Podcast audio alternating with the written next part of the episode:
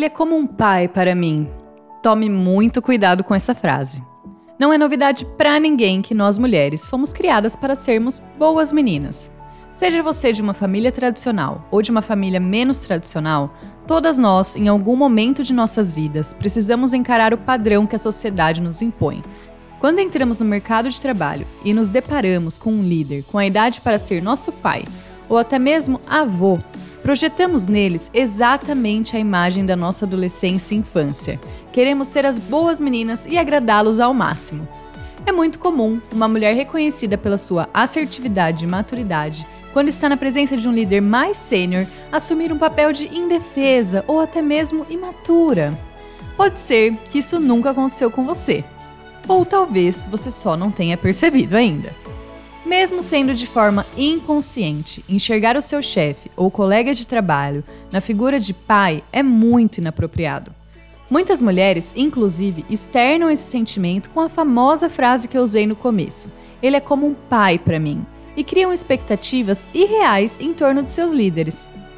Ninguém tem a responsabilidade de ser seu pai dentro da empresa. Você não é mais uma garota indefesa que precisa de validação e segurança é uma mulher adulta, independente, que sabe o que quer e trata todos, ainda mais o seu chefe, com muito profissionalismo.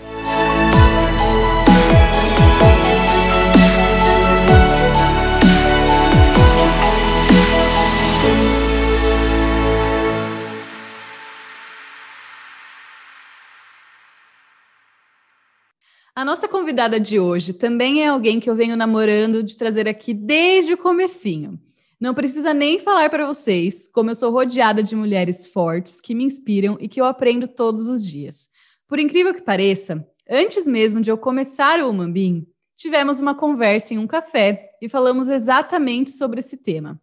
Não se deixe enganar pelo apelido. De pequena, essa mulher não tem nada. Claudinha, seja muito bem-vinda ao Mambim. Oi, Cá, obrigada. E muito aqui, porque de pequena eu tenho altura, gente. Eu sou pequena mesmo, sou bem baixinha, mas é isso. Podem me chamar de Claudinha. Só a altura, né? Porque a força é de guerreira, mulher zona aí. Claudinha, então, fora a altura, conta pra gente aí, quem é você? Bom, eu sou de São Paulo, é, eu mudei para Vinhedo bem novinha com os meus pais, né? Meu pai, inclusive, continuou trabalhando em São Paulo todo esse tempo. Então, como é o tema que a gente vai falar hoje, ele será citado várias vezes, né? É, eu fiz economia na Unicamp, eu moro e trabalho em Campinas, na Bosch, e eu sou uma pessoa que adora falar da vida, menos da minha, e descobri que ninguém gosta, que é sempre difícil, né? Eu me considero uma pessoa bastante intensa, né? Eu leio muito, eu estudo, estudo filosofia, feminismo, e eu sou muito desbocada e falo muita besteira, então vai sair uns palavrões aqui no meio, mas essa sou eu, né? E meu hobby preferido é filosofar no bar ou na sarjeta, e tô contando os dias para a gente ser vacinado, para a gente poder ter esse papo numa sarjeta de bar. Conta agora um pouquinho pra gente como que foi a sua trajetória profissional, sua formação, lugares que você passou. Eu sou formada em economia na Unicamp, né? Como eu falei, eu também fiz pós lá, mas acho que essa questão da economia, ela traz um, uma reflexão que perpassa assim toda a minha construção, né? Porque economia é aquela mistura entre matemática e história, entre a problematização social e uma resolução, talvez matemática, que eu enxergo muito essa dicotomia em mim, né? Esses dois lados. Bom, na carreira, meu primeiro emprego formal foi no segundo ano da faculdade, em uma consultoria de agronegócios, eu fiquei lá há pouco tempo. Aí eu já passei no processo de estágio da Bosch. Antes disso, eu tinha dado aula de reforço de alemão e matemática durante o ensino médio, tentei vender natura, vendia bijuteria, essas coisas de quem gosta de comprar salgadinho frito na escola. Na Bosch eu estou há 10 anos, é, eu faço 10 anos esse ano, tá rolando uma crise, porque eu acho que eu sou muito nova para já estar tá uma década na empresa, mas gosto muito do que eu faço, né? Eu trabalho com marketing de produto e planejamento estratégico. É, eu entrei como estagiária e cresci dentro dessa posição até o primeiro nível de gestão que eu estou hoje. Falando sobre experiências fora, É, eu sempre tinha oportunidade, antes da pandemia, de fazer viagens internacionais, então eu emendava com pequenos treinamentos na Alemanha, tal, né? Eu aproveitava muito essa oportunidade de troca que a Bosch dá. E além dos meus papéis formais, eu sou apaixonada por todas as outras atividades que eu faço dentro da empresa, né? Então, eu já dei aula no Formare, eu cuidei do projeto de estágio da nossa divisão por vários anos, eu participei das primeiras iniciativas de diversidade da nossa divisão, é, continuo participando hoje no corporativo, eu idealizei e participei da fundação de uma competição de esportes, que foi maravilhosa para melhorar Lembro. o clima e ambiente de trabalho, foi ótima. Te fiz jogar vôlei lá. E o meu último orgulho, eu fundei agora um grupo de leitura de mulheres na Bosch também. E eu gosto de trazer essas experiências porque eu acho que elas que realmente nos tornam profissionais e seres integrados. Claudinha, vamos de tema polêmico aqui agora, então. Abre o jogo da sua vida para gente. Já aconteceu com você esse lance de você enxergar os homens com autoridade, que nós temos vários na Bosch, como o seu pai? Como que você lida com isso? Falar que tem vários é redundância, né? Porque basicamente só tem, ou só tinha, pelo menos no meu crescimento, né? E acho engraçado, Ká, que pensando né, nessa questão, a minha primeira reflexão é: meu impulso a dizer que sim né? Foi a conversa que a gente teve no café, mas a questão é de qual figura paterna que a gente está falando, né? Qual é a minha referência paterna, qual é a sua, qual é a referência paterna que a gente costuma usar para fazer essas comparações, para usar como metáfora. Então, assim, pensando numa figura paterna padrão, uma figura paterna freudiana, assim, já, já passei por várias situações em que eu enxerguei essa relação. É, como eu falei, meu desenvolvimento, ele foi dentro de um mesmo papel, nesses 10 anos, desde estagiária até primeiro nível de liderança. Então, eu cresci basicamente com o mesmo gestor e com os mesmos colegas de trabalho.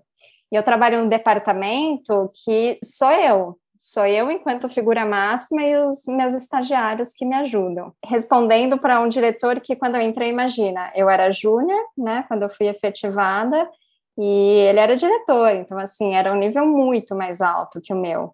Então, eu lidava no meu dia a dia com engenheiros especialistas de hardware, de software, calibração, que trabalhavam lá naquele papel há 20 anos, né?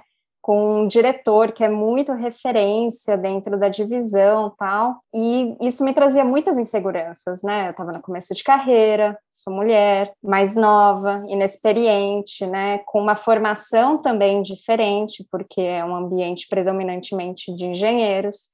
Então, por várias vezes eu enxerguei essas figuras como pai não necessariamente por causa da autoridade, mas sim por causa dessa comparação de vivência e de experiência profissional. E nos casos que era por causa da autoridade, normalmente eram relações mais distantes, com pessoas de um nível hierárquico muito maior que o meu, que eu não convivia, né? Então, grandes diretores, o chefe do chefe, quando eu tinha que ir para a Alemanha, as primeiras vezes que eu fui para apresentar o planejamento estratégico, para o presidente da divisão, nossa, assim, eu tive trocas que foram realmente é, uma estrutura patriarcal, vamos dizer assim, né? Mas eu acho muito importante diferenciar esses dois grupos, porque a minha experiência paterna, né, a minha figura paterna, o meu pai, é alguém que eu admiro muito e que eu espelho, que eu me espelho muito intelectualmente e profissionalmente.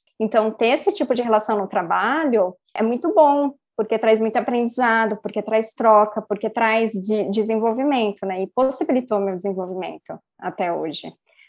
Agora, quando a gente fala desse grupo de homens autoritários, que é essa relação patriarcal padrão, né, que é essa relação freudiana, e que inclusive qualquer pessoa está sujeita a ter com uma figura autoritária, né, essa relação é totalmente tóxica, né? Ela te inibe, ela deixa de te desenvolver, ela te diminui, ela é sexista e ela é causa de muitas neuroses. Então, esse tipo de relação, né, que é aquela relação patriarcal padrão, que a gente costuma generalizar, esse tipo é, eu realmente luto contra e acho que é muito tóxico, mas não é o tipo de relação que eu costumo ter no ambiente de trabalho. E é legal que você entende muito de feminismo, porque é exatamente isso. Às vezes a gente está tão acostumada a enxergar um homem que está ali lidando com a gente, às vezes ele nem é um cargo superior. Ele é somente um homem, um fornecedor, um cliente, alguém que está ali com você e você sente que você precisa ser um pouco mais imatura, ou então se encolher um pouco na cadeira, você não vai falar sua opinião. Isso às vezes acontece de forma inconsciente, justamente pelo patriarcado que você trouxe. Claudinha, mas o contrário também pode ser verdade. Quando um líder assume esse papel de ser seu pai, então ele te trata como uma filha e acaba confundindo a relação, às vezes te dando alguns feedbacks que não são cabíveis, te falando algo ali que, pô, não, não é profissional. Quais dicas você dá nesse sentido para manter o profissionalismo? Porque também você não pode esquecer que essa pessoa é seu líder, às vezes, ou líder de seu líder. Que dicas você dá? É, primeira coisa, e esse foi outro papo que a gente já teve, né? Eu, pessoalmente, não gosto dessa dicotomia entre relação pessoal e profissional, né? Relação profissional é absolutamente necessária, ela existe, mas ela não é algo que eu persiga nas minhas relações, né? Então, eu acredito muito no poder de relações genuínas no ambiente de trabalho e de um ambiente profissional realmente humanizado. E isso perpassa, sim, ter os problemas, os perrengues mesmo, né, das relações pessoais que a gente tem.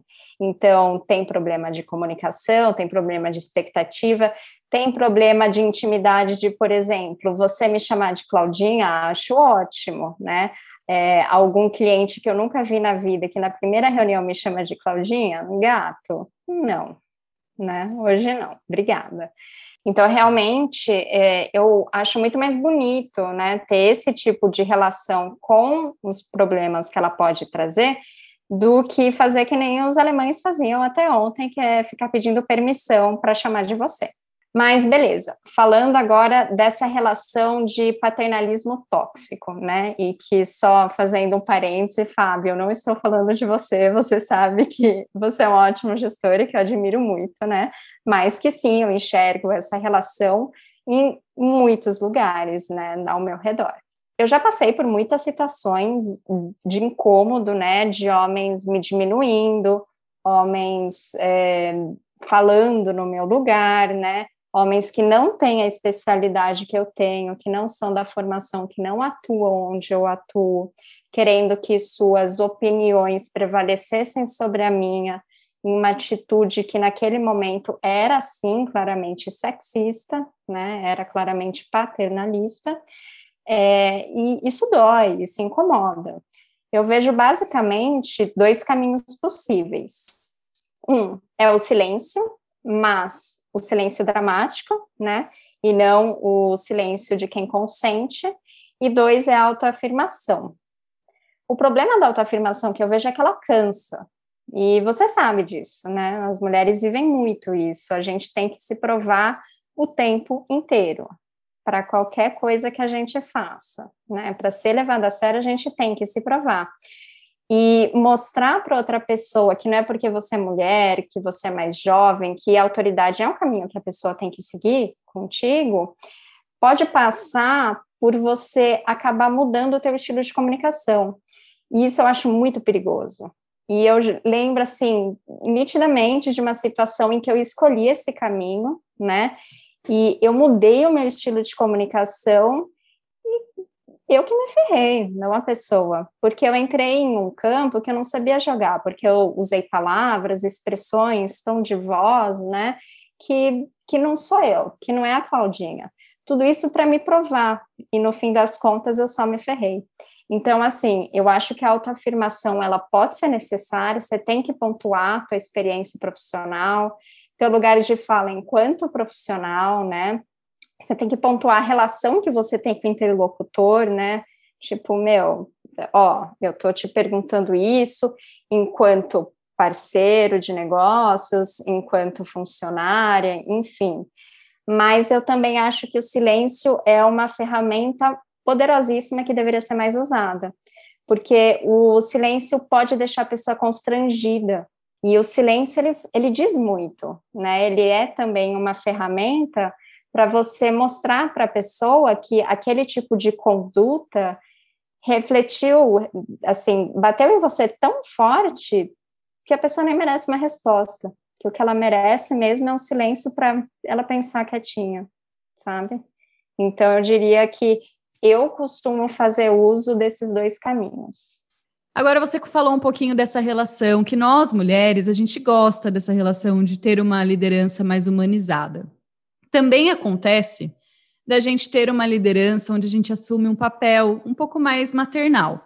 Isso também acontece. Isso já aconteceu com você, de você se pegar se enxergando ali como mãe, mesmo não sendo mãe ainda, isso é incrível, incrível.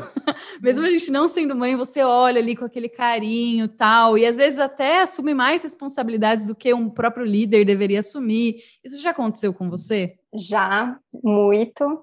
E eu vou falar assim, eu gosto dessa sensação. Quando a Carol me contou que dedicou o TCC, que ela tirou 10 para mim, sendo que ela já tinha saído da empresa. Quando a Flávia me ligou da Alemanha pedindo dicas, como que estava a vida, que ela queria contar, que ela queria compartilhar. Quando o Vini me ligou em um domingo contando sobre os processos que ele estava passando e pedindo minha opinião e que, que ele deveria focar, onde para onde ele deveria ir e tal. Quando o Ricardo passou numa vaga de logística. Tudo isso, assim, ver eles crescendo profissionalmente, me traz uma sensação de orgulho, assim, que é muito parental, né? É muito de, de pais, né? De mãe, de pai. Então, ver essas pessoas né, se desenvolverem, darem seus primeiros passos, participar disso é, e ver como eles me procuram ainda, mesmo não estando mais usando uma expressão materna debaixo da minha asa, realmente me enche de orgulho, sabe? E eu não acho que essa característica seja exclusivamente feminina. E acho, inclusive, que quando a gente enxerga isso em poucos gestores homens, né, que tem, eu pelo menos admiro muito, né? Eu vejo quanto o time desse homem se sente grato por ter um homem com essa figura mais que a gente está chamando aqui de materna, né? Com uma gestão de cuidado mesmo, né? Quanto o time reconhece esse tipo de gestão. Então, enquanto houver esse equilíbrio entre respeito profissional e abertura, né, para aconselhamento, para dicas, para trocas, eu quero manter esse tipo de relação. E se isso é maternal, né, se é uma gestão de cuidado, assim, acho que eu tenho colhido ótimos exemplos disso e pretendo seguir nesse caminho. Mas é legal que você está sempre trazendo em todos os seus pontos a relação de pai, a relação de mãe, sempre a questão do respeito. E aí eu, eu, acho que é aí que a gente tem que trabalhar. Eu acho que não tem problema você ter uma relação mais aberta, você realmente admirar a pessoa que é seu líder, sua líder, desde que tenha respeito que você consiga ser você mesmo. Eu, o tema que a gente está tratando nesse episódio é quando você tem algo lá tão intrínseco em você, que quando você vai falar com aquela pessoa específica, você muda completamente porque você quer aprovação dela, ou então porque você tá com medo de receber um feedback duro, porque é assim que seu pai fazia, ou você acha que seu pai vai passar a mão na sua cabeça porque você vai fazer alguma coisa de errado e vai ficar tudo bem. Esse que é o problema. Não é você ter um carinho pela pessoa e ter uma gestão humanizada, é você inverter um pouco isso, né? Talvez comentando um pouco nisso, Ká, acho que no meu, na minha vivência, essas relações paternalistas, né, que eu citei, que eu vivi, elas foram muito focadas não na autoridade, como eu coloquei, mas na minha insegurança. Então, um, um ponto que você colocou, que elucida bem esse ponto, é a questão de você precisar se provar, né? Você precisar de alguém que dê um tapinha nas suas costas e que fale muito bem, filha, você fez certinho. E isso é algo que eu realmente tenho muito forte em mim. Críticas costumam bater muito forte em mim e eu sou vaidosa nesse sentido, né? Então eu tenho uma necessidade de reconhecimento é, muito grande. E que pelas vivências que eu tenho na empresa, muitas vezes essa necessidade de reconhecimento foi mais do que só pelo meu trabalho, mas foi quase que uma necessidade de reconhecimento é, de filha para pai, assim. Sim, e às vezes isso pode ser perigoso, porque quando você tem um líder que assume esse papel e ele vai realmente te reconhecer, ok. Agora, quando você tem um líder, que a, a Lois, que é a autora do livro, até dá alguns exemplos. Ela dá o exemplo de uma mulher que tentava aprovação toda hora do chefe e ele nunca dava, porque não era o papel dele ficar validando toda a etapa dela. E ela queria porque o pai dela era exigente na vida pessoal.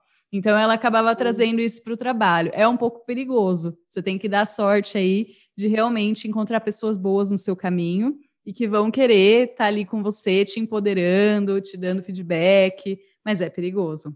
Agora sim, e quando eu já estou nessa situação, eu já tenho ali uma relação de pai e filho, ou mãe e filho no trabalho, e eu quero mudar isso porque é essa relação um pouco tóxica. Como que eu poderia mudar essa situação para deixar um pouquinho menos familiar? É, esse ponto é bem difícil, né? Porque aqui é a emancipação. Fazendo comparativo, né? Não, não basta você fazer 18 anos e tirar carteira de motorista para os seus pais te reconhecerem enquanto igual, né? E também não precisa ter 18 anos e tirar a carteira de motorista para isso, né? Então, você percebe que a relação com teus pais mudou quando, por exemplo, você senta para tomar uma cerveja com eles e conversa sobre a vida, sobre o trabalho, você conversa sobre amigos em comum, sobre interesses em comum, tal, e que é alguém que você tem uma relação íntima, que são seus pais, mas que não são somente isso, né? Que são seus amigos também, que são é, teus pares, enfim, que tem outras relações aí, né? Que permeiam isso. No trabalho, essa desconstrução também não vai acontecer da noite para o dia, né? Também não vai ter um dia X que, ou porque você virou sênior, ou porque você vai tocar um projeto XYZ, que de repente você vai quebrar essa relação caso ele exista. Então, tem que ter uma conversa sim, mas não é uma conversa que vai mudar a relação. É, nenhuma relação muda sem uma conversa, mas ela não é a única coisa que, que vai fazer com que essa relação mude. Então, minha dica aqui é para aproveitar as ferramentas que a empresa e que o mundo corporativo dão, né? Então, por exemplo, você tem um plano de carreira construído com o teu gestor? Se você tem, é sempre bom usá-lo para ajudar nas conversas, né? Porque no teu plano de carreira tem que ter lá uma construção de uma independência, né, de uma emancipação. Você ser sênior significa que você não vai mais pedir ajuda ou bênção para fazer ABC. Você ser especialista significa que você vai tomar decisões até tal lugar sozinho, tal, e você vai só comunicar depois, né? Então, esse tipo de ferramenta, principalmente quando tem a mediação de uma pessoa neutra, né, do business partner junto, é, ajuda muito, porque vai ter alguém lá que não faz parte dessa relação, que pode ser é, conflituosa, tanto para o bem quanto para o mal, é, e vai ajudar a encaminhar realmente para uma discussão mais profissional e pragmática, vamos dizer assim, né? Então, fazer feedback recorrentemente, análise de desempenho constante, não esperar a revisão anual para fazer essas coisas, né? E muito importante é usar as perguntas de uma maneira correta. As perguntas, elas são ferramentas valiosíssimas. Então, se numa conversa com teu gestor, por exemplo, você quer falar do incômodo que você teve numa situação X, né, que você sentiu que você foi é, menosprezada, foi diminuída, né, que ele foi muito autoritário, mas você não consegue falar isso para ele. É, as perguntas podem te ajudar nisso, né? Então pergunta para ele como que ele se sentiu em tal situação.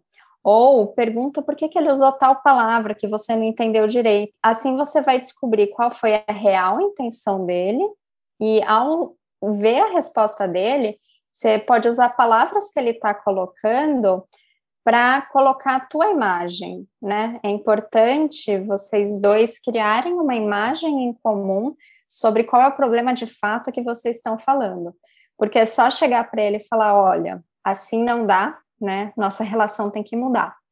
não rola, não é esse tipo de DR que tem que ter no ambiente profissional. Então, tem que realmente dar uma pensada antes, colocar no papel, né, desenhar qual é o objetivo e ver quais dessas ferramentas vai fazer mais sentido para você. E vamos deixar claro aqui mais uma vez que nós não estamos falando para vocês não terem mentores. A gente sempre traz o ponto da mentoria, que são pessoas mais experientes que vão te ajudar na sua jornada, mas que você tem que ter uma relação saudável com as pessoas que você trabalha.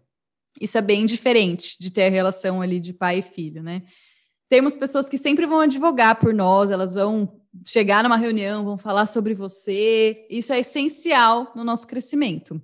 E aí eu fiquei curiosa aqui para saber se você possui mentores. Eu sei que você é mentora, inclusive, de uma pessoa que eu amo do meu time, da Aninha, mandar um beijo para ela. Como que é esse processo de mentoring para você? Você tem? Como que funciona? Eu sempre me aconselhei muito, né, com muitas pessoas. Então, como eu contei, eu cresci, né, em uma vaga que era só eu. Então, eu não tinha um chefe direto, eu tinha meu diretor, que é diretor de tudo lá, e eu tinha que cumprir uma função específica e aprender, né, learn on the job mesmo.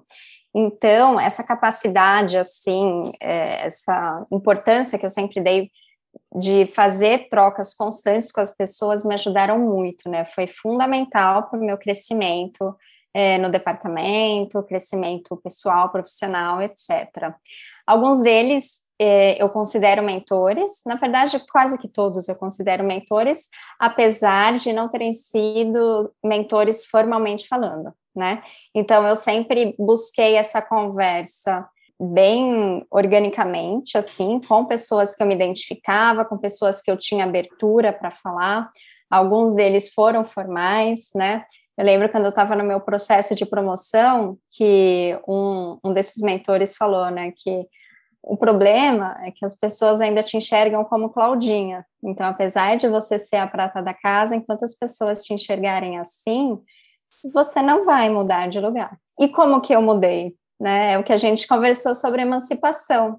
É uma desconstrução que você faz mesmo. E não pode ser pesado, tem que ser algo que você se preocupa, tem que ser algo constante, mas quando é forçado, todo mundo percebe, fica chato, você muda seu jeito, você perde sua autenticidade. Então, assim, todos eles foram muito valiosos. Sou mentora da Aninha, é, considero o Gabriel teu chefe um dos meus mentores também, porque ligo para ele toda hora para contar perrengue, para pedir ajuda. E hoje, inclusive, eu estou fazendo mentoria pela primeira vez com uma mulher inteligentíssima, rebelde e autêntica, que foi ter entrevistado anterior. Então, beijos para Van também. Nossa, tá bem de mentora, hein? Você viu?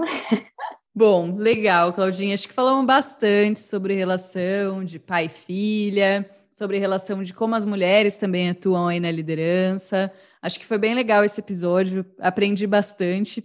E agora eu queria falar um pouquinho sobre autoconhecimento. Como a gente falou na introdução, muitos desses comportamentos aí que a gente tem, né, de ser a boa menina, querer agradar todo mundo, ser a boa filha no ambiente de trabalho. Isso vem da nossa criação e não criação da forma que a gente foi criada em casa vem ainda muito além disso. Né? Vem aí dos nossos antepassados, né? Muita coisa aí para rolar, de como a gente foi formada. Como que você trabalha o seu autoconhecimento? Você é uma mulher super consciente, estuda muito sobre o tema feminismo, mas o seu autoconhecimento, como que você percebe a hora que está acontecendo alguma coisa errada? É muito louco, né? Porque não tem fórmula mágica né? O que dá certo para mim não dá certo para você. Já tentei meditar, durou, acho que o tempo que o aplicativo me dava meditações diárias de graça e depois acabou e não dá, né? Então, assim, eu vejo o meu autoconhecimento através das reflexões que eu faço. Então, realmente eu reflito sobre tudo o tempo todo né, sobre as relações que eu tenho, sobre quem vive ao meu lado, a comunidade que tem ao meu lado, os livros que eu leio. Então, eu acho que esse meu olhar crítico e sensível sobre as pessoas, as relações, o mundo, os problemas do mundo, ajudam, me ajudam a me conhecer melhor, né? Porque aí eu entendo o que me incomoda, o que não me incomoda, o que me move, o que me dá tesão, o que que me dá bode, o que que me deixa brochada, sabe? Então, eu acredito muito no poder da leitura crítica, né? Tanto leitura no sentido é, literal, quanto também na leitura do mundo. E conversa de bar, gente. Dialética, sim, é um negócio importantíssimo. Porque ver o seu podcast, por exemplo, né? O quanto você aprendeu lendo o livro e o quanto você aprende tendo essa dialética com todos os convidados que você traz aqui. Isso é uma forma de autoconhecimento. Agora, conhecer a si mesmo não significa que você não vai errar, que você não vai ficar de bode, que você não vai ter crise de ansiedade, que você não vai cagar numa entrevista, sabe? Todo mundo é humano, todo mundo erra, mas agora eu plena tô, falando, tô dando essas dicas. Ai, maravilhosa. E não falou nenhum palavrão nessa entrevista, estou ó, abismada. E uma dica que a autora dá também em relação a esse tema específico. Quando você identifica que você tem ali, tá vendo, tá tendo um comportamento um pouco de filha, né, com, com fulano, para você parar e refletir, quem essa pessoa me lembra? Ah, essa pessoa me lembra, esse, esse líder aqui me lembra o meu avô. Ah, o que, que eu esperava do meu avô? Ah, eu esperava que meu avô ia me reconhecer, ou eu esperava que meu avô ia ser duro comigo. De você fazer essa reflexão e falar, essa pessoa não é o meu avô, essa pessoa não é o meu pai. E parar por aí e ver como que você vai reagir. Porque é inconsciente. Então é legal você também, às vezes você nem tá tendo esse comportamento de pai e filha, mas é legal você avaliar como que tá a sua relação aí com os seus líderes e liderados, né? Então essa é a dica da autora do livro aí para vocês. Agora vamos para a nossa pergunta de praxe aqui do canal. Queria saber, você, mulher super empoderada, qual erro como mulher você mais cometeu ao longo da sua carreira? Aquele erro inconsciente, assim, que você nem sabia que você cometia. É, eu peço muitas desculpas. Assim, acho que no ambiente profissional eu diminui bastante mas, e é engraçado, parênteses, porque eu estava ouvindo a Van falar, né? Agora há pouco eu estava ouvindo o episódio, e ela fala como ela usa disso uma ferramenta, né, cômica, né, com humor, para conseguir colocar as questões dela é, quebrando o julgamento logo de cara.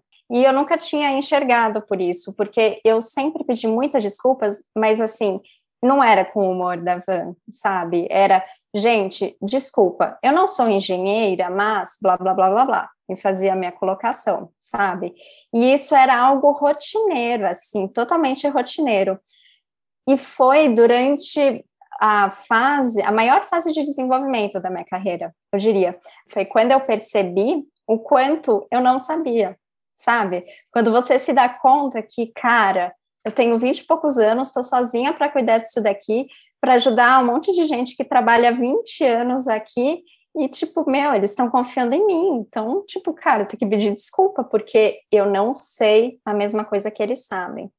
E aí, saindo de uma reunião, um amigo meu virou e falou: Clau, para de pedir desculpa. Não tem nada a ver, a gente sabe que você não é engenheira, você está aqui para trazer os teus pontos profissionais, as tuas colocações, né? as tuas questões são muito pertinentes, por isso que você é convidada, né? É o, te, é o teu papel, sim, mas é tua capacidade também, né? Você entrega isso. Então, para de se menosprezar. As pessoas não estão nem aí se você fez economia, se você fez engenharia, sabe?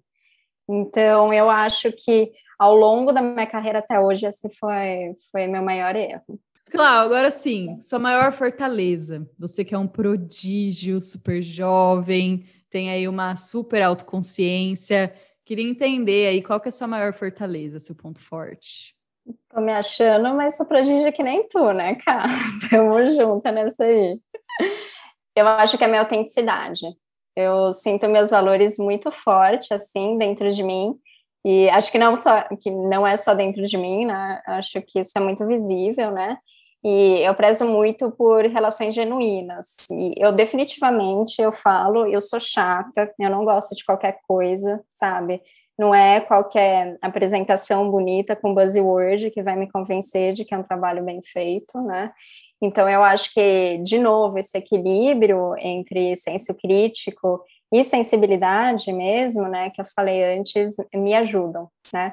Eu acho que isso ajuda a criar um ambiente de trabalho agradável, possibilita as trocas que eu tenho que ter para o meu trabalho, né, para ajudar a empresa a seguir um, um caminho eficaz.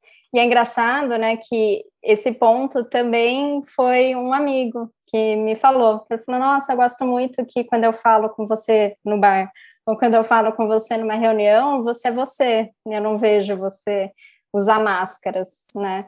Então, é esse tipo de troca, né, que eu, que eu tenho muito carinho, que a gente aprende muito. E agora, uma pessoa super aí engajada na causa, queria saber se você tem mais alguma dica sobre esse tema ou qualquer outro.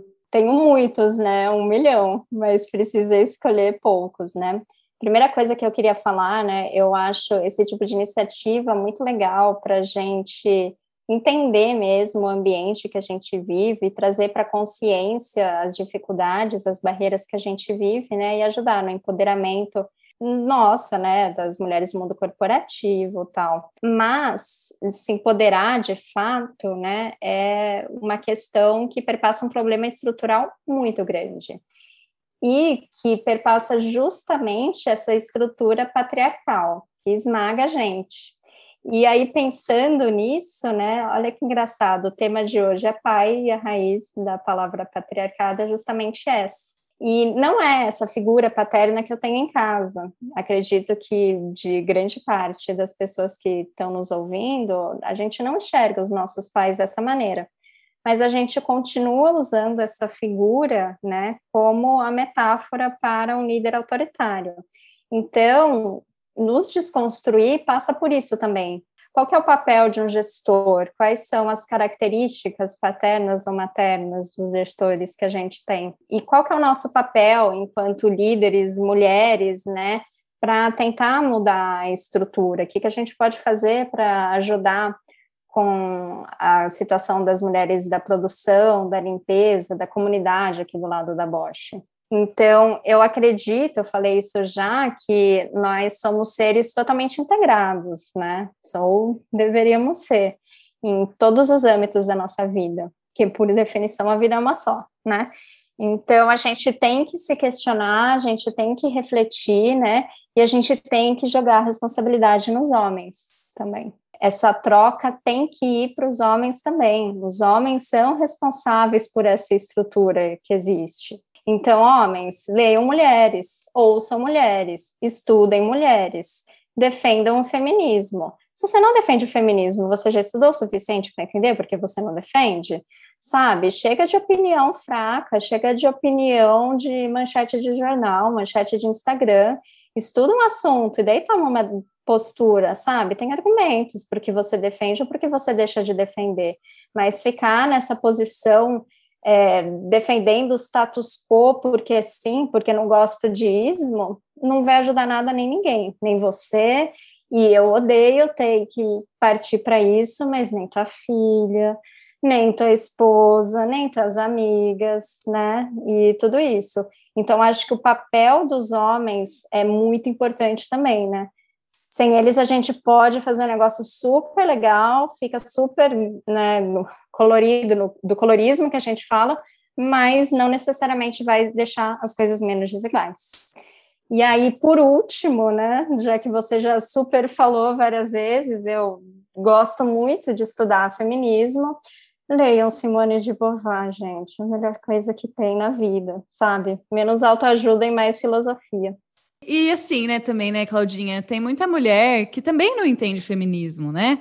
Que você fala assim, ah, eu sou feminista. A pessoa já regala o olho e fala, eu, se vocês soubessem o tanto de mulheres que eu vou apresentar o podcast, que eu vou convidar para ser entrevistada, e a mulher me responde falando, eu não sou feminista. Como se fosse uma versão o feminismo. Aí eu sempre respondo com uma pergunta educada, mas o que é feminismo para você? Então, eu acho que é legal também, nós como mulheres, vai incomodar.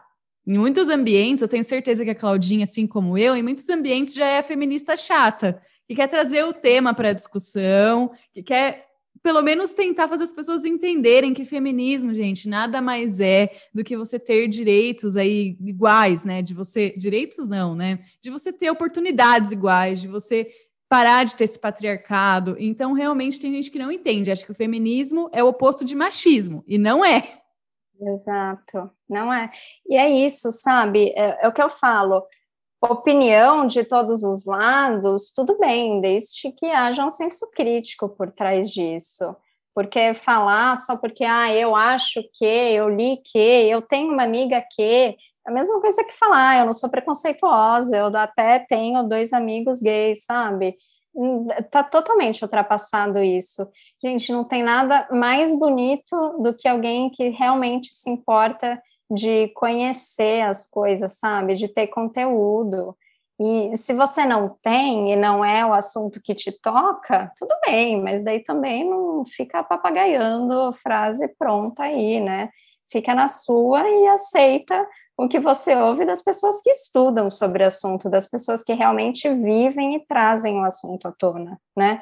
Então é isso, eu acho assim, é, quando eu falo, eu adoro falar de feminismo e de diversidade no trabalho, é, eu falo para as pessoas pelo menos saberem que, ó, você como integrante do planeta Terra e como um profissional do futuro, você tem que estar pronto para conhecer alguns termos, né, para conhecer os debates mínimos.